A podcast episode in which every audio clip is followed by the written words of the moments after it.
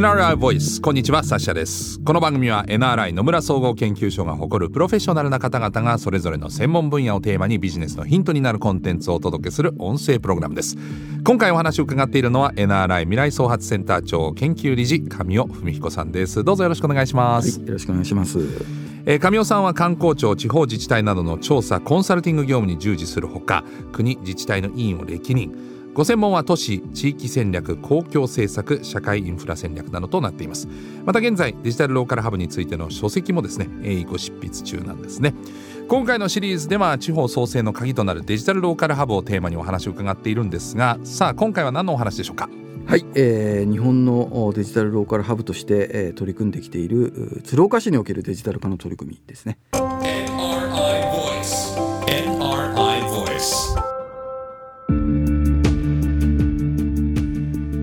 えー、前回お話が出ました鶴岡市なんですけれども、えー、鶴岡市におけるデジタル化の取り組みかなり気になりますが実は NRI も関わっているということだそうですね。はい、はい、どういうことでしょう、えー、とですね、2019年に、えー、えー、と MOU 協定を結ばさせていただきました。はい、これはあのデジタル化による鶴岡市のまちづくり支援と、はい、こういう名目になってまして、えー、えー、まああの最終的な目標目的はやはり日本初のデジタルローカルハブをこの鶴岡で実現していこうと、はい、まあ、こういう目的で、えー、実際にその MOU の中でご支援をさせていただくと、うん、まあ、それをデジタルでということなので、はい、はい、まあ、弊社の方の、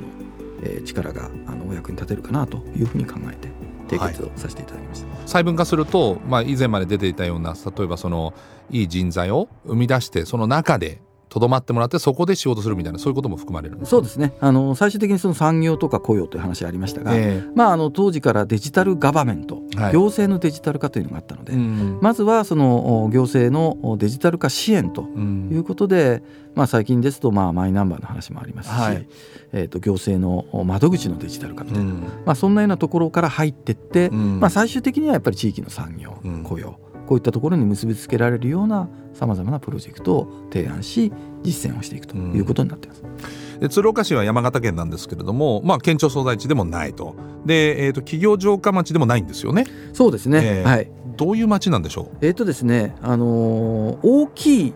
工場はあるんですね。はい、えー、あのソニーの半導体の工場だとか TDK の工場だとか、えー、まあ、県庁所在都市以外で見られているような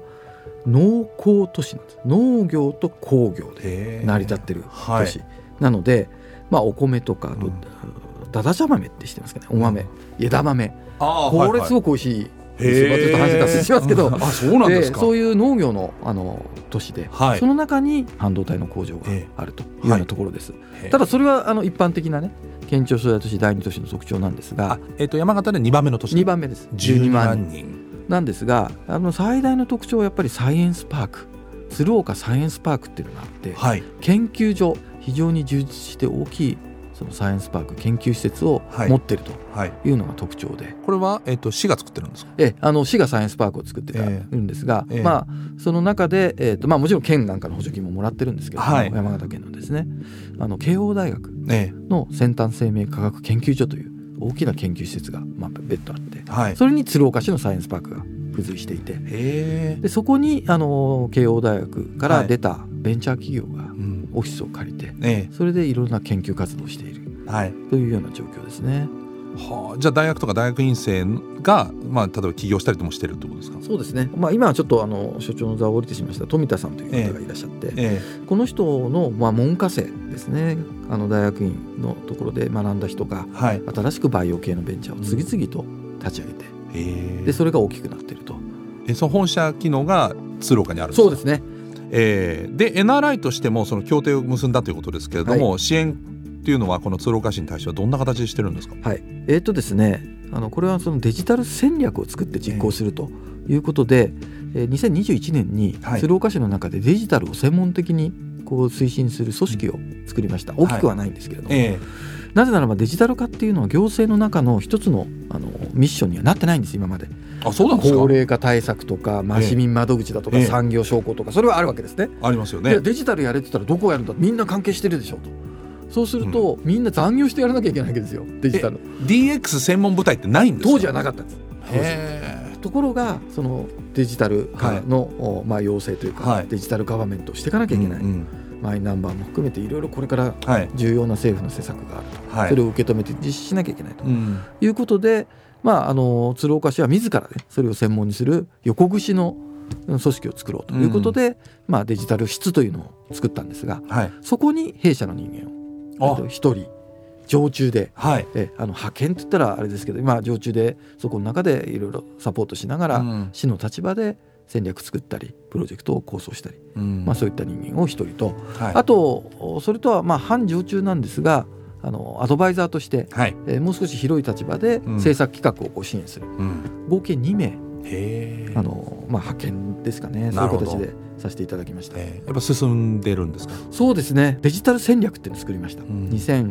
2021年、はい。まあ、これ最初に2019年からやって、はい。まあ、いろいろデジタル化の個別支援してたんですけど、えー、もうちょっとまとめて戦略を作る、うん、戦略を作ることでやっぱり市民も含めて全体が認知されるんですね、うん、市だけでいろんな個別のデジタル化政策しても何やってるか分かんないってはい。はい、でそのデジタル戦略を作るためにまあ有識者というのを招いて、まあ、MOU を弊社と結んでたので、はい、まあ、あのちょっと事実上私があの座長にならざるを得なくて座長をやったんですが、はいえ。ー、その時の相手方のまあいろいろ資料を作ったり、うん、現地の行政とのコミュニケーションを取ったりこれが弊社の社員が逆にやったりしてて、まあ、両方で挟み撃ちみたいな形になりましたけど、デジタル戦略を作る、これをやりました。でそれに基づいて一個一個じゃあ行政のデジタル化の基幹となるフラッグシップとなるプロジェクト、これを作り出したり、まあ、最近ですと朝日庁舎という昔の役場が残ってるんですね。はい。旭村っていうのがあって昔。村役場ね、えー、出羽三山の麓にあるところなんですが、えーえー、そこがやっぱり50年ぐらいの耐用年数でもう老朽化してると、うん、それをじゃあ建て替える。だけどそのままの形で建て替えるのもそれはこのご時世ね人口減っていく中でそれはおかしいでしょうと。いうんで、まあ、これは市の方の市長も含めてリーダーシップを発揮して旭庁舎をデジタル先進の庁舎にしちゃいましょうと。いうことで。まあ、まずは電子黒板みたいな、ね、行政の人が朝日庁舎から鶴岡の本庁舎ってあるんですが、はい、結構時間かかるんですよ来るの。はい、ところが朝日庁舎で会議をオンラインでやるとあ、はいはい、そこまで移動しなくて済む、まあそそね、行政の方がまずデジタルを使って分散して会議をしましょう。オンライン会議をしましょう、うん、でその後まあいろいろそこを拠点にね、うん、物の配送の拠点にしようとか、うん、デジタル化の窓口の拠点にしようとか、そういうのもまあ、あの鶴岡市に、えー、行っていただいた2人が中心となって、うん、あの市の方のサポートも得ながら企画推進を今も進めているところですね。SDGs の支援もしてるんですか？えっと SDGs はですね SDGs 未来都市っていう、ええ、こういう称号が実は国の方であって、はい、毎年やっぱり4都市か5都市ぐらい認定されてたんですね。はい、鶴岡市の方で応募したいというので、うん、まあ弊社の方が中心となってその企画書を書き、うん、で SDGs 未来都市のめでたく認定はもらって。はいその時は喜ばれましたけれども、うん。えー、それの SDGs 未来都市をベースにデジタル化をしようと。なるほど。いうそういう経緯ですね。え鶴岡のデジタル化の特徴とか上野さんのこう思いみたいなどんなところにあるんですか、まあ、まずはですねデジタル戦略作ったので、うん、その時にローカルハブとウェルビーイングコミュニティっていう2つの目標を掲げたと。はい、でウェルビーイングコミュニティって横文字ばっかりでまたね難しいんですが、まあ、市民の幸福ですよね。で、ね、これは通常のデジタル化ですよ。スマートシティ、うんうんうん、だけどまあそこをちゃんとあの行政を中心として、うん、まあ、その医療だとか、うん、それから移動ですね交通だとか、もちろん農業産業の部分とかそういったものをトータルで、えーまあ、デジタル化していこうとい。うコンセプトを掲げながらローカルハブまさに今回、うん、地域の産業を強くしていこうと、うん、それから慶応大学を中心としたこのコミュニティを市全体に波及させていこうと、うん、そこにもデジタルの力を使っていこうと、この両立てであのデジタル化を推進するというのは、他のところではやはりないコンセプトです。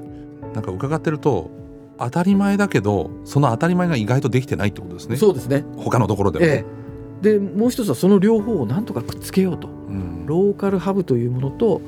ウェルビーイングコミュニティっていうものをくっつけるのどうしたらいいのかと。でちょっとこれまだ実現はまだこれからなのかもしれませんが、はい、例えばですね、うん、高齢者のための、うん、まあ、例えば老人ホームかなんかにその高齢者の日々の生活をチェックするような、うん、そういうデータが欲しいわけですね。はい、でスマートトイレというのが実はのところで。はい、まあ、くっつければですね自動的に尿とか便を解析してくれる、はいはい、そういう機械があります、はい、なんか体温とかも測れるんですよね。はい、でまあ、それはまあちょっと値段の問題とかね全部に普及させるの難しいですけど、まあ、例えばこの老人ホームにそういうのを設置して、であのお年寄りの負担をかけずに、その日々の生活をチェックすると、そのデータの解析をその慶応大学を中心としたバイオベンチャーがして、薬を作るだとか、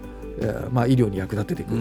まあ、あるいは食品に役立てていくいうようなことができると鶴岡のバイオベンチャーのいわゆるビジネス機会も広がるわけですね。でそれをまた医療行為に役立てることによって、はい、さらに鶴岡の中のお年寄りも含めた。もちろんお年寄りだけじゃなくて、はい、市民全体のまあ予防医療というか、うん、そういったのも役立てれる。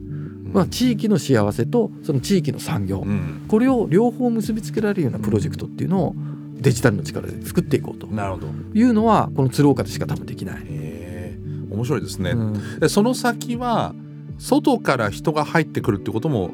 視野に入るあもちろんですもちろんです。なんでまあ当初はですねあの慶応大学ですね。の研究をすることでもうすでに外国の研究者が来たりしていて、はい、あそうですか、えー、実はあの水田テラスっていうのがあそこにあるんですけど、はい、ホテルですね。水田テラス、えーバンさんという建築家が設計した非常に特徴的な、はい、まあ、外側から見るとプレハブをこう積み重ねてるような、はいはい、プレハブ一個一個がホテルなんですね。で共用のところにあの温泉が出るようなあとスポーツクラブみたいなのもあったり、はい、それ日々進化してるんですけど、行けば行くほど施設が増えてたりしてるんですがこういうようなところはもともとその鶴岡のサイエンスパークで研究する海外の研究者のためのやっぱり宿泊施設として作った。ところがまあそれ自身のコンセプトの斬新性とやっぱりその景観もなんか非常に特徴的で、まあ、出羽三山合山とかも見えるし、はい、田んぼの風景も非常に綺麗だということで、はい、口コミで広がってですね、はい、東北地域あるいは、まあ、今もまた全世界から、まあ、予約が絶えないような施設になったんですがもともとそういう形で海外から呼んできていますと。でこれからはやっぱり国内で、まあ、例えば農業だとかあのエネルギーだとか、はい、こういった鶴岡の特徴雪対策だとか風も強いんでそうですか。風に強い輸送機関を作っていく。今、鉄道すぐ止まっちゃうんでね。そういうようなものも研究をそこでしていくみたいなことで、はい、諸外国からも人を集めたり研究者を集めたりというようなことをこれから狙っていきたい。観光資源はあるので、うん、修験道ってねガッサンとか出羽三山に来る、はい、あとクラゲの水族館っていうのが中国人結構好きなんですけど そうなんですか。結構外国人が来てたりするので、まあそこはちょっとコロナでね一回ちょっと途絶えちゃいましたけど、うん、また復活する兆しがあるので、うん、むしろ技術だとか産業だとか、はい、そっちの面で海外から直接交流したり、外貨を稼いだりそういうことを作っていくっていうのが最終的な目的。まあ、そういう人たちがまた鶴岡で仕事をしたりとかねそのえーと、自分たちの持ってる人的なこう、ね、あのリソースを生かしてくれたら、はい、さらに発展するわけですよね。ね。えーあと鶴岡高専とも何か連携を深めてるんですね。そうですね。あの2019年最初の時に鶴岡市ともう一つ鶴岡高専とちょっと時期は数日ずれましたけど、はい、MOU を結ばさせていただいたんですね。はい、で鶴岡高専さんはその後2年間やって自動的にちょっと切れてたんですが、はい、2023年の9月に鶴岡高専と改めて MOU を再締結をして、はい、主にデジタル人材これの育成に両者手を携えてうん、えー、まあ、推進をしていくとい。うことで、はい、まあ、弊社の方からもその鶴岡高専の生徒に IT 企業の実態だとかそういったものをレクチャーする、うん、そういうような機会があったり、高専生の先生にそのデジタルのいろんなノウハウだったり、うん、そういったものをこう伝えていくようなもちろんあの鶴岡高専の先生側からもいろんなノウハウを提供していただくということになるんですが、はい、まあ、鶴岡市の中の人材、デジタルの人材っていうのはまだまだなんですね、だから鶴岡市がせっかくいろんなデジタル施策をしてもそのデジタル施策を受け止める産業が地域にないと、そうするとやっぱり企業を育成しなきゃいけないので、その企業に鶴岡高専の人が入って活躍するようなことができれば地元であの高専が出た人が地元の IT 企業で幸せをつかむと。しかも地域発展していくと、うん、そういう循環の構造が作れるかなというふうに思って、まあ、微力ながら高専側を支える形で人材育成というものに加わらさせていただいたということです。いやこの成功例ができればすごくそれを、まあ、モデルにして、まあ、全国に広がっていけばそういったデジタルローカルハブっていうのがたくさんこう広がってて一つあのいい景気まあ作りというか、まあ、きっかけになると思うんですけどこれどのぐらいでそのデジタルローカルハブのまあなんかその目標達成っていうのを。そうですね。難しいですけどね、ね、何をもって目標達成か分かりませんけど でもなんかそのデジタルローカルハブになったなっていうのは何年先ぐらいを目標にされてるんですか？やっぱり20年ぐらいかな、うん、それはその統計で見て生産性が、まあ、ある程度安定してきてるっていう、はい。はい、ここ15年はずっとまあ78ですごくいい数値出てるんですが、はい、まあ、そのぐらいかかるので、うん、まああんまりそのせかせかとやっていくつもりはないし、はい、もう12年でなんとかローカルハブを実現するために、うんはい、12年でローカルハブができなかったらもうだめだなんて諦めちゃうんじゃなくて、うん、やっぱりそこに行くまでの、まあ、マイルストーンをある程度きめ細かく設定して、うん、それでそのステップを順々にクリアして、うん、まあ、10年後15年後ぐらいに、まあ、デジタルローカルハブになってるんだなっていうふうに皆さんが思えればいいかなという感じなんですね。でも1回目のその人口の統計資料の、まあ、今後の予想も含めて考えると結構待ったなしですね、ええまあ、もちろんそうです。その日本の人口動態がずいぶん変わってしまう前にある程度の形にならないといけない、ね、そうですね。だからまああの10でも15でもね、うん、そういう先進的なところで取り組みを始めるということで、うん、まあ、弊社だけじゃなくて、うん、まあ、いろんなところの力を借りながら、今本当に始めてもらうっていうのがすごく重要なことですし弊社の中でも45都市ぐらいは今やってるんですがまだまだ足りないですねだから本を書いてるのもそういうの普及活動をもっとしていかなきゃいけないっていうのも一つ理由になってますね。なるほど待ったなしですねそれはね本当に長いので。えー、鶴岡市におけるデジタル化の取り組みについて伺ってまいりましたさあ次回はこのシリーズ最終回になりますけれども、えー、デジタルローカルハブ実現に向けてということで、えー、今後の期待のかかるねお話を神尾さんに改めて伺っていきたいと思います次回もよろしくお願いします、はい、よろしくお願いします